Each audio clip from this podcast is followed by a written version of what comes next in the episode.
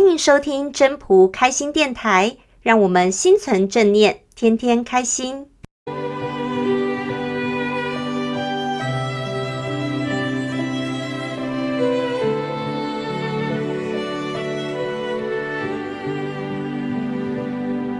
第五十四章：善见者不拔。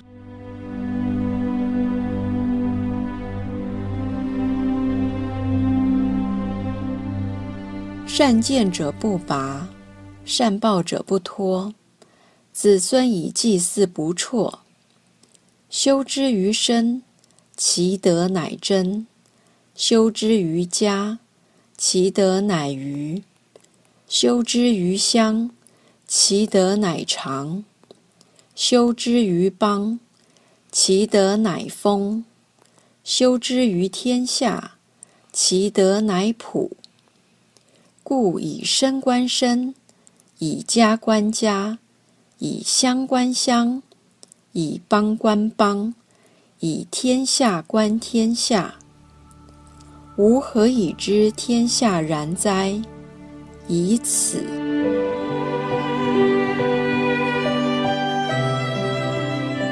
语义：善于见德，好的德性可精神传承。经过长时间都不变，子孙都世世代代祭祀传承好的精神。从修身开始，他的德必定充实；从家庭做起，他的德就会有余；从乡里做起，他的德必定长足；从邦国做起。他的德必定丰盈，从天下做起，他的德就会普遍。所以，从基础开始，由自身去观察别人，由自己家庭去观察别人家庭，由自己乡里去观察别的乡里，由自己邦国去观察别的邦国。由自己现在的天下去观察未来的天下，我如何知道这天下的情况呢？就是由于这个道理。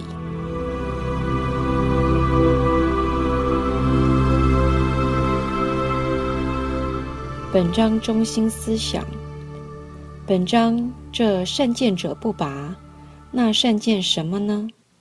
是建立善的德性。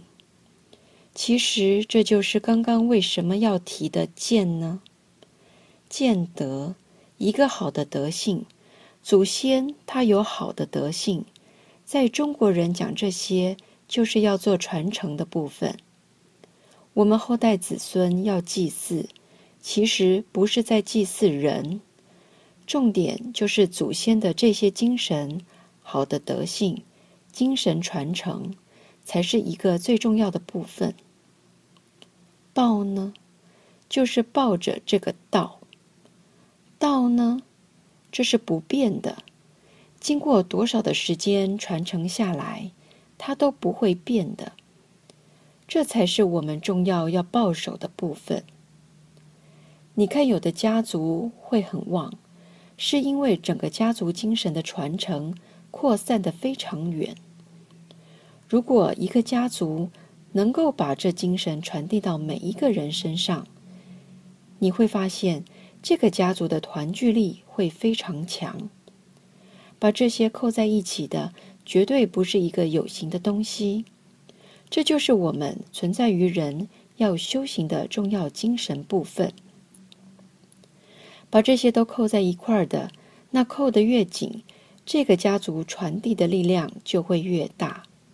子孙繁衍的就会越多，你会发现他们能够展现出来的力量就会越大，因为他们有共同接受传承下来的精神。